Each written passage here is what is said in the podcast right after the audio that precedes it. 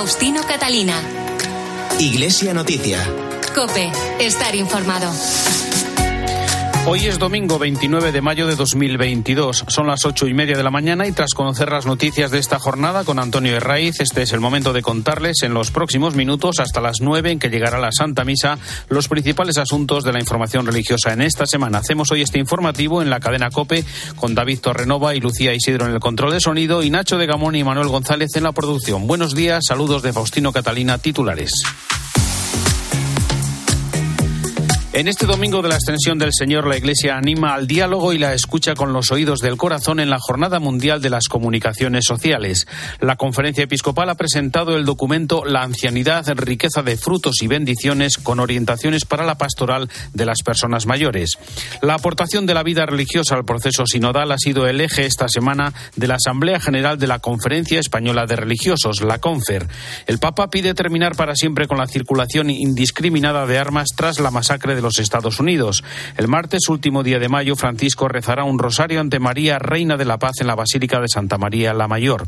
Y la coordinadora de los obispos para Tierra Santa defiende la universalidad de Jerusalén, denuncia la violación de derechos de los cristianos y pide la vuelta de las peregrinaciones. Faustino Catalina. Iglesia Noticia. Cope, estar informado. La ancianidad, riqueza de frutos y bendiciones es el título del documento que ha presentado la Conferencia Episcopal con orientaciones para la pastoral de las personas mayores. Además de denunciar el drama de la soledad no deseada en nuestra sociedad, pide fomentar el diálogo entre generaciones, así como medidas para evitar su marginación y la cultura del descarte que en tantas ocasiones denuncia el Papa Francisco. Nacho de Gamón, buenos días. Buenos días, Faustino. El documento que se ha elaborado con la participación de Confer, Caritas y del movimiento Vida Ascendente busca fomentar el diálogo entre generaciones, algo fundamental en una sociedad, como recordó el presidente de la Subcomisión para la Familia y la Defensa de la Vida, Monseñor José Mazuelos. Una sociedad que no tiene en cuenta a sus mayores es una sociedad que está corrompida, está enferma, porque es una sociedad soberbia que piensa que con ello han nacido todo y se olvidan de una raíz y un árbol sin raíces normalmente se seca. Monseñor Mazuelos denunció el drama de la soledad no deseada en nuestra sociedad y la brecha digital a la que se enfrentan cada vez más ancianos sin la colaboración del gobierno la digitalización de los hospitales, del médico, de los bancos. Los mayores no tienen capacidad para eso y nos encontramos que no responde el gobierno dándole a los bancos facilidades para quitar personal, digitalizando todo. Los médicos también para que no nos contagiemos con el COVID, todo digital. Oye, ¿y los mayores solos en sus casas qué hacen? ¿Y este gobierno tan sensibilizado, qué pasa? ¿Dónde estamos? Estamos más dedicados a otro tipo de leyes que a hacer realmente una atención a esos mayores. Además, el presidente de Vida Ascendente, Álvaro Medina, también señaló que el documento ofrece medidas para evitar la marginación de las personas mayores y la cultura del descarte que en tantas ocasiones denuncia el Papa Francisco. La CONFER, la Conferencia Española de Religiosos, ha celebrado su Asamblea General que ha girado en torno a la aportación de la vida religiosa al proceso sinodal y las líneas estratégicas para el próximo curso. El presidente de CONFER es Jesús Díaz Sariego. Nos sentimos iglesia, caminando juntos, construyendo juntos el deseo de Dios de ser familia unida donde cada uno, desde la vocación recibida, despliega todo su potencial para sentirse protagonista y constructor de la Iglesia de Jesús. Una Iglesia que quiere ser fraterna, amplia, inclusiva, donde quepan todos y donde podemos decir la mejor palabra que nos brota desde el interior de nuestras personas. Como testigos gozosos del resucitado que somos, no perdemos de vista nuestro compromiso con los más vulnerables de la sociedad también se refirió Jesús Díaz Sariego a la esperanza que la vida religiosa siembra en nuestra sociedad con el recuerdo a quienes trabajan en las periferias. Hemos de ser portadores de este mensaje de vida y esperanza para nuestros hermanos, para nuestras hermanas de las congregaciones, para la Iglesia en su conjunto y para la sociedad en general. Bien, en el proceso de nuestra comunión y de nuestra sinodalidad, pues no podemos ignorar a tantos y tantas hermanos y hermanas nuestros que están presentes en lugares especialmente conflictivos por el azote de la guerra o de las guerras, ¿no? Un recuerdo entrañable para nuestros hermanos en Ucrania y en otros lugares de guerra en el mundo, aquellos hermanos y hermanas nuestros de nuestras congregaciones que también viven la extorsión, la exclusión, los extremos de la pobreza. El nuncio del Papa en España, Bernardito Auza, envió un mensaje en el que destacó la aportación de la vida religiosa al proceso sinodal para que esta asamblea no sea una conferencia o un congreso más, sino un acontecimiento de gracia. Una visión renovada de la vida consagrada es la forma específica con la que vosotros contribuís a la Iglesia sinodal.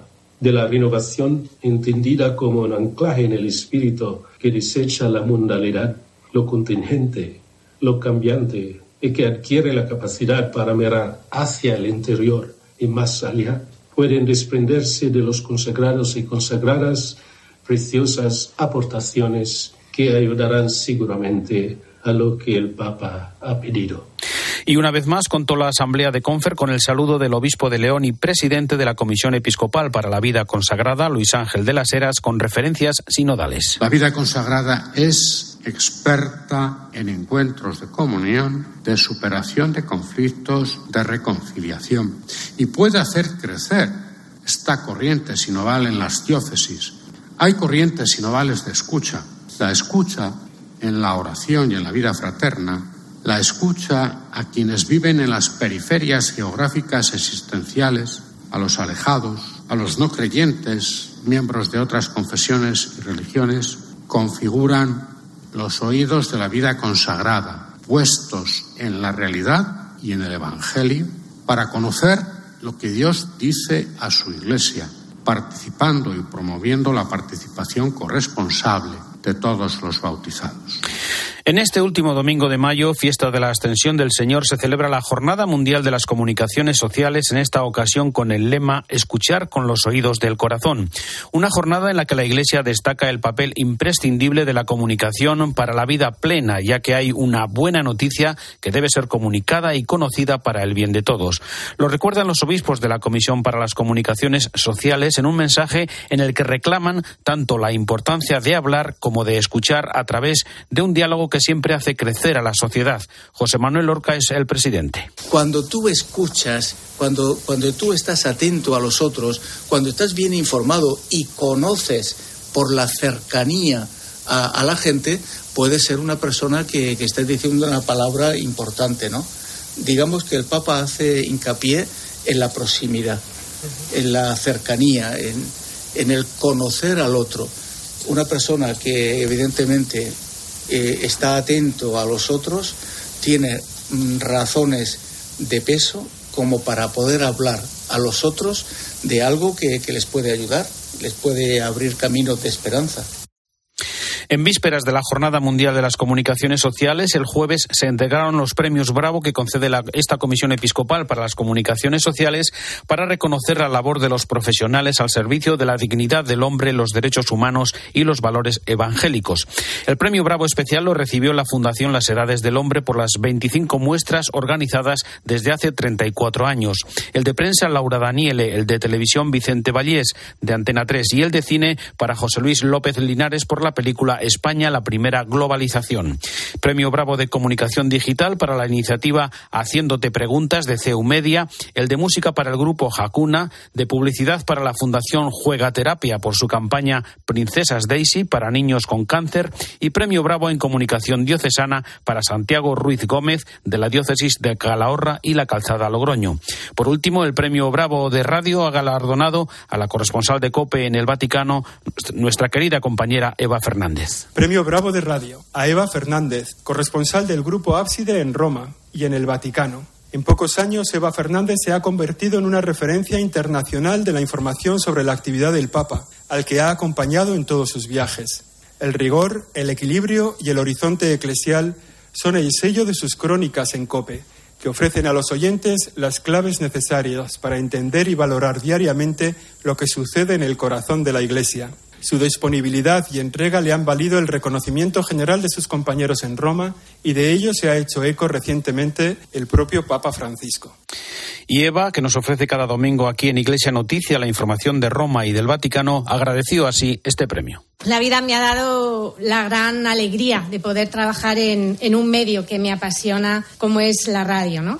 Y encima te dan un premio por trabajar en algo que te gusta cada día, pues imaginaros qué suerte. Eh, al, recoger este premio eh, pienso ahora mismo en dos compañeras que ya no están con nosotros y, que, y de las que he aprendido tanto me han precedido en este premio, Paloma Gómez Borrero y, Eva Galvache, a las que tanto debo porque me ayudaron tanto en mis comienzos en Roma. Creo que recibir este premio para todos nosotros es un compromiso con la profesión, un compromiso para exigirnos más, para hacerlo mejor y, sobre todo, para estar a la altura de todos los compañeros que nos han precedido en este premio.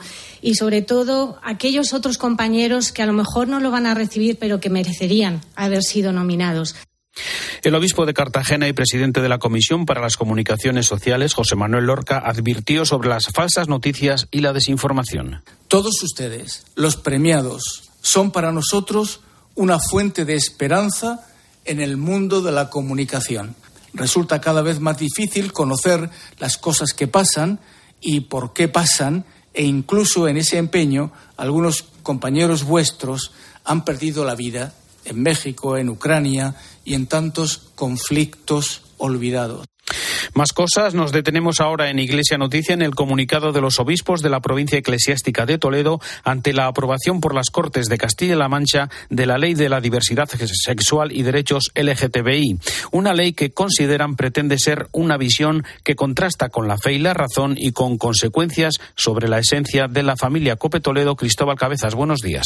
Hola, muy buenos días. En el comunicado los obispos explican que apoyan toda iniciativa que favorezca la igualdad real y evite la discriminación que puedan sufrir las personas por razón de sexo, raza, religión, opinión o cualquier otra condición o circunstancia personal o social. Apoyan igualmente las medidas siempre necesarias que ayuden a evitar la violencia contra personas y colectivos por esos u otros motivos. La citada ley, a pesar de que declara que tiene como principal finalidad evitar situaciones de discriminación y violencia contra las personas que denomina como LGTBI, también se orienta a implantar en la sociedad una concreta forma de entender la naturaleza del ser humano, en la cual se parte de la separación entre el sexo con el que se ha nacido y con el que la persona se identifica, entre el sexo con el que se ha nacido y la elección personal de la orientación sexual. Por todo ello, los obispos subrayan que el planteamiento antropológico que subyace en esta ley es contrario a la enseñanza del magisterio de la Iglesia sobre la naturaleza del ser humano y no responde a lo que afirma la ciencia, la cual sostiene que la identidad sexual tiene su fundamento principal en la biología. En definitiva, esta ley pretende ser una visión que contrasta tanto con la fe como con la razón, con consecuencias sobre la esencia de la familia. Faustino Catalina. Iglesia Noticia. Cope. Estar informado. UMAS mutua especialista en seguros para el sector educativo. Ofrecemos una solución integral para los colegios y guarderías. Daños patrimoniales, responsabilidad civil, accidentes de alumnos. Más de 800 centros ya confían en nosotros. Visítanos en umas.es. UMAS, más de 40 años de vocación de servicio. Faustino Catalina. Iglesia Noticia. Cope estar informado. Tiempo ahora para la actualidad internacional que comenzamos en el Vaticano, donde el Papa dedicó el miércoles una nueva catequesis al sentido y el valor de la vejez. La sabiduría de los ancianos, afirmó, es un antídoto contra el desencanto. Además, Francisco dijo que es la hora de terminar para siempre con la circulación indiscriminada de armas tras la masacre de los Estados Unidos, con el compromiso de todos para que no vuelva a suceder. Ampliamos esta información en Roma. Ángeles Conde con el corazón roto. Así recibió el Papa Francisco la noticia de esta horrible matanza en una escuela primaria de Texas, masacre que ha dejado un saldo de más de 20 muertos, en su gran mayoría niños pequeños. De esta forma se expresaba el Santo Padre, que también hacía un llamamiento al control de las armas. Tengo el corazón roto por la masacre en la escuela primaria de Texas. Rezo por los niños, por los adultos asesinados y por sus familias. Es el momento de decir basta al tráfico indiscriminado de armas. Comprometámonos todos para que tragedias así no sucedan más.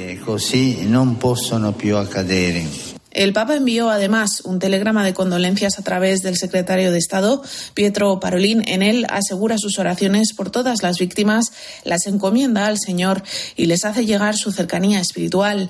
En la parte catequética de este miércoles de audiencia general, Francisco continuó con su ciclo de catequesis sobre la ancianidad, retomando una frase del Eclesiastés, vanidad de vanidades, para en definitiva recomendar a los jóvenes que escuchen a los ancianos, porque ellos conservan conservan la sabiduría de la vida porque ellos tienen el antídoto, dijo Francisco, contra una sociedad que tiene que medir y programar todo, pero que al final lo que provoca son desilusiones, desencanto.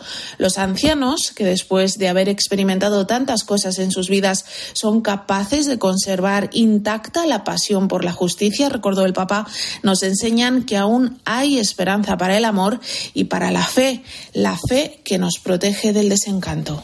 Recordamos ahora el celebrado el miércoles en la Embajada de España ante la Santa Sede con el cardenal Rabasi, presidente del Pontificio Consejo de la Cultura, sobre las peregrinaciones en el mundo actual. Es el momento para el comentario de Antonio Pelayo. Buenos días. Buenos días. Cuando el cardenal Gianfranco Rabasi toma la palabra, el auditorio enmudece durante media o una hora e incluso más no se oye ni un rumor y todos siguen pendientes de ese pozo de erudición y sabiduría que brota de sus labios. Lo hemos podido comprobar una vez más durante el encuentro Vida Nueva que ha tenido lugar este miércoles en la Embajada de España ante la Santa Sede.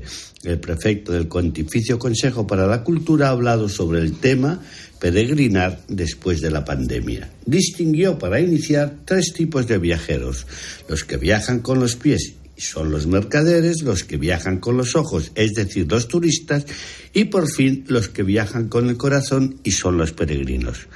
Todas las tradiciones religiosas, añadió, tienen un viaje sagrado. En la Biblia nos encontramos con cuatro viajes fundamentales, el de Abraham abandonando su ciudad de Ur, el éxodo de Moisés y el pueblo hebreo camino de la tierra prometida, los tres viajes al año de los judíos al templo y la larga marcha de Jesús hacia Jerusalén. Según Rabasi, la experiencia del viaje resulta fundamental para la persona, puesto que la naturaleza humana espontáneamente está dirigida hacia un más allá, se mueve, está inquieta y en ese sentido el Homo viator, el hombre viajero, es la definición de la persona humana. Centrándose ya en definir los elementos esenciales de una peregrinación, señaló tres.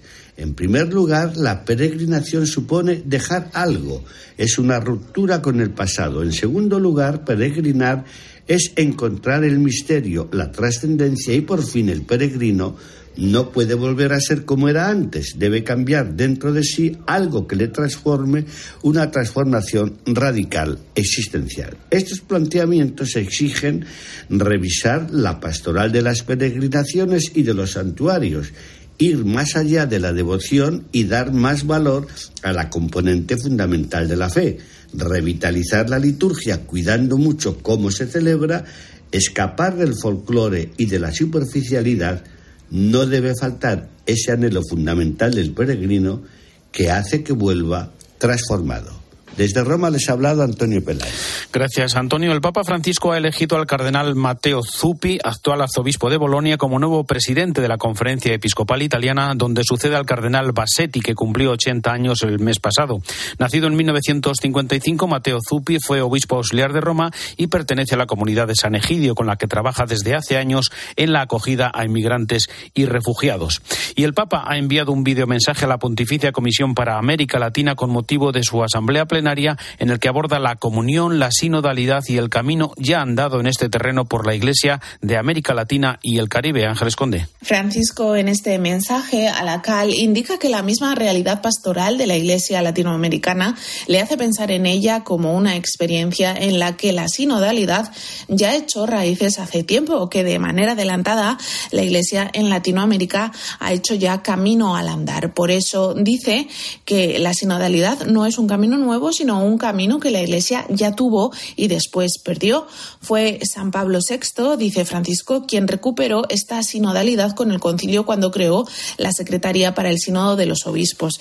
La Iglesia en América Latina y el Caribe, asegura Francisco, ha mostrado que una recta interpretación de las enseñanzas conciliares implica reaprender a caminar juntos al momento de enfrentar los desafíos o los problemas pastorales y sociales propios del cambio de época. La CAL concluye ha de ser también un organismo de servicio para los distintos dicasterios, promoviendo la sinodalidad en comunión para no caer en la perversión quietista del clericalismo y el centralismo indeseable Tengamos cuidado, asegura el Papa finalmente, del protagonismo unipersonal y apostemos por sembrar y animar procesos que permitan que el pueblo de Dios pueda participar más y mejor en la común responsabilidad que todos tenemos de ser Iglesia. Recordamos que el próximo martes, último día del mariano mes de mayo, el Papa rezará el rosario ante María, Reina de la Paz, en la Basílica de Santa María, la mayor de Roma. Quiere ser un signo de esperanza al mundo, sufriente por el conflicto de Ucrania y profundamente herido por la violencia de los tantos escenarios de guerra aún activos. Francisco concluirá este mes de María presidiendo este rezo del Rosario especial por Ucrania desde la Basílica de Santa María al Mayor. El Papa quiere ofrecer así un signo de esperanza al mundo que sufre por el conflicto en este país y se haya lacerado por la violencia de los muchos teatros de guerra que aún siguen activos. Por eso el Santo Padre quiere rezar este rosario frente a la estatua de María Reina de la Paz, que se encuentra en uno de los laterales de esta basílica papal. Esta estatua está muy relacionada, por desgracia, con los conflictos bélicos. Fue encargada en 1918 por el Papa Benedicto XV, el Papa que advirtió de la masacre inútil que supondría la Primera Guerra Mundial. Precisamente la encargó para pedir a la Virgen que terminase, que pusiese fin a esta Gran Guerra. La Virgen, esta estatua, está representada con el brazo izquierdo levantado como en señal de ordenar el fin de la guerra. Con el brazo derecho sostiene al niño Jesús. También hay unas flores talladas en la base de la estatua que simbolizan el florecimiento de la vida con el regreso de la paz. Es tradicional que los fieles coloquen a los pies de la Virgen pues eh, tarjetas y peticiones escritas a mano con intenciones de oración. El Papa lo que hará será eso precisamente y colocar también una corona de flores al pie de la imagen antes de comenzar este rezo del rosario. Uno de los misterios del rosario, por ejemplo, lo rezará una familia ucraniana, otro un grupo de capellanes militares y otro personas que atienden a víctimas de las guerras. Se unirán en esta oración presidida por el Papa varios santuarios del mundo, uno de ellos en Ucrania, también otro de ellos en Irak o Siria, así por ejemplo también la Basílica de Guadalupe en México o los santuarios de Loreto, Lourdes Hojas Nagora. Gracias, Ángeles. Seguimos con Ucrania porque la Conferencia de Iglesias Cristianas de Europa ha pedido una solución diplomática con un alto el fuego inmediato y el respeto de las fronteras. Condena la agresión de Rusia y pide trabajar por la paz con justicia. Bruselas, José Luis Concejero, buenos días. Buenos días. Un nuevo mensaje de la Iglesia contundente para que con carácter inmediato acabe la guerra en Ucrania. Desde la Conferencia de Iglesias Cristianas Europeas piden una fuerte alianza de solidaridad para trabajar por la paz para que se encuentre una solución diplomática, se respeten las fronteras y también la verdad. Además, han querido dejar claro que no se puede utilizar la religión como un medio para justificar esta guerra. Todas las religiones condenan la agresión rusa y los crímenes que se están cometiendo contra el pueblo ucraniano. Las iglesias cristianas europeas piden unidad para exigir una solución rápida que termine con esta guerra y también con el sufrimiento que ello conlleva en la población. Un grito por la paz, en definitiva, definitiva y también en encontrar una solución diplomática. La coordinadora de los obispos para Tierra Santa defiende la apertura y universalidad de Jerusalén, que debe seguir siendo patrimonio común y no el monopolio exclusivo de ninguna religión. Tras su última reunión, denuncia en un comunicado la violencia de grupos de colonos, las restricciones a la libertad de movimiento y las separaciones familiares, así como las restricciones unilaterales impuestas por la policía israelí a la libertad de culto durante la pasada Semana Santa. A esto se une la creciente pobreza a causa de la pandemia de las comunidades cristianas que se enfrentan a continuas violaciones de los derechos humanos. Piden, por último, la vuelta de las peregrinaciones a Tierra Santa como un viaje de fe, encuentro y solidaridad. Faustino Catalina. Iglesia Noticia. Cope. Estar informado. Más cosas de España. Esta semana se han celebrado en el Escorial las jornadas de delegados diocesanos de misiones y la Asamblea Nacional de las Obras Misionales Pontificias.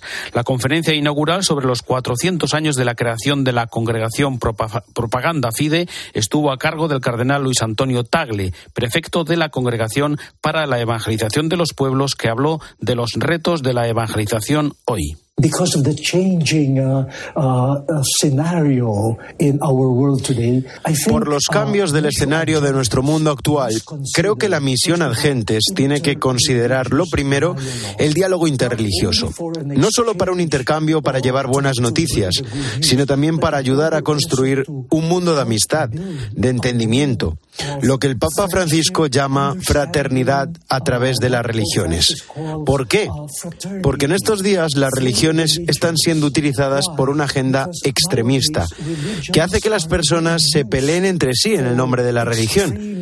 Así que esta es una contribución del cristianismo. Cómo presentar el cristianismo como una contribución, no para destruir otras personas, sino para construir una sociedad más humana. Not to destroy other people, but a contribution to a more human society.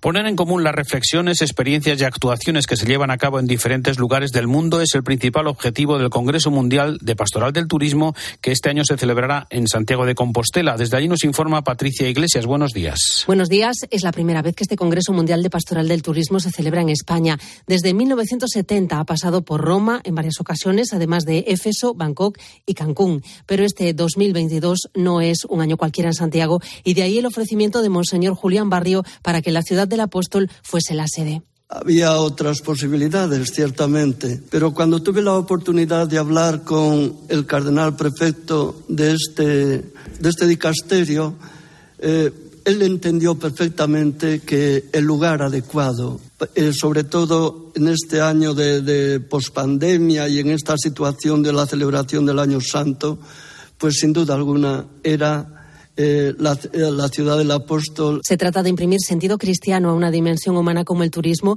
con especialistas que hablarán de acogida, de hospitalidad, de patrimonio, cuidado del medio ambiente y también de la parte más sombría del fenómeno. Gustavo Rivero D'Angelo, del Departamento de Turismo de la Conferencia Episcopal. La trata de personas, la explotación y las nuevas esclavitudes. Para esto hemos, hemos invitado dos mujeres que están en primera línea en esto, de un lado y del otro del charco. Son personas que están, digamos, trabajando serísimamente y profundamente sobre esta lacra que es la negación misma del turismo, es el antiturismo. Turismo y peregrinación, caminos de esperanza, es el lema de este congreso que va a traer a Santiago a unas 400 personas entre el 5 y el 8 de octubre. En la recta final del segundo año santo compostelano consecutivo coincidirán además en la ciudad del apóstol representantes de los tres grandes centros de peregrinación de la cristiandad, porque está previsto que acudan el patriarca latino de Jerusalén y el cardenal prefecto del Dicasterio para el Desarrollo Humano Integral, el cardenal Cerny. Y el cardenal arzobispo de Barcelona, Juan José Omella, comenta la importancia para el desarrollo y la solidaridad de la sociedad el gesto de marcar la X en la declaración de la renta. Teniendo en cuenta la intensidad de la crisis económica y social que estamos padeciendo, este año es aún más importante marcar las dos X en nuestra declaración del IRPF para destinar el 0,7% de nuestros impuestos a las actividades de la Iglesia Católica y también a otros fines sociales. Cabe recordar que marcar las dos casillas en nuestra declaración no es excluyente, no tiene ningún coste adicional y es del todo deseable, especialmente en estos momentos de crisis. El Papa Francisco nos hace soñar con una Iglesia que sea una gran familia dispuesta a llegar a todos los rincones de la sociedad. Para llevar a cabo esta misión, además del compromiso y de la oración de todos los fieles, necesitamos también medios económicos. Y ahora tenemos una maravillosa oportunidad de contribuir a esta noble misión para el bien común con un sencillo gesto, que es marcando las dos X de nuestra declaración de la renta. Nuestro más sincero agradecimiento a tantos creyentes y no creyentes por su generosa colaboración.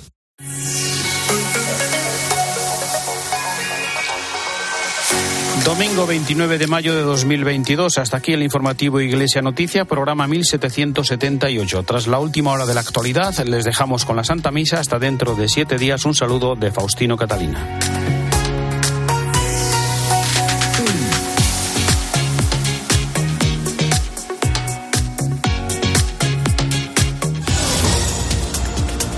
Buenos días. El Real Madrid lo ha vuelto a hacer. Los blancos han conquistado su decimocuarta Champions tras vencer al Liverpool en San Denis con un gol de Vinicius en el minuto 59. Antes, el VAR anuló en la primera parte otro gol de Karim Benzema por un discutido fuera de juego.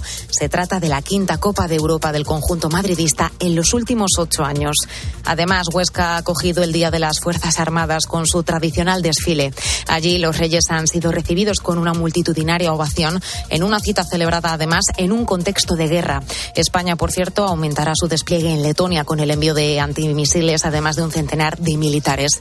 Y te cuento que los familiares de los 21 fallecidos en el Villa de Pitancho se querellarán contra dos de los supervivientes y la empresa armadora. Consideran que hay indicios de imprudencia, delitos graves contra la salud, falsedad documental y encubrimiento. Las familias insisten en que el objetivo sigue siendo esclarecer lo sucedido en aguas canadienses. Ahora te quedas con la Santa Misa.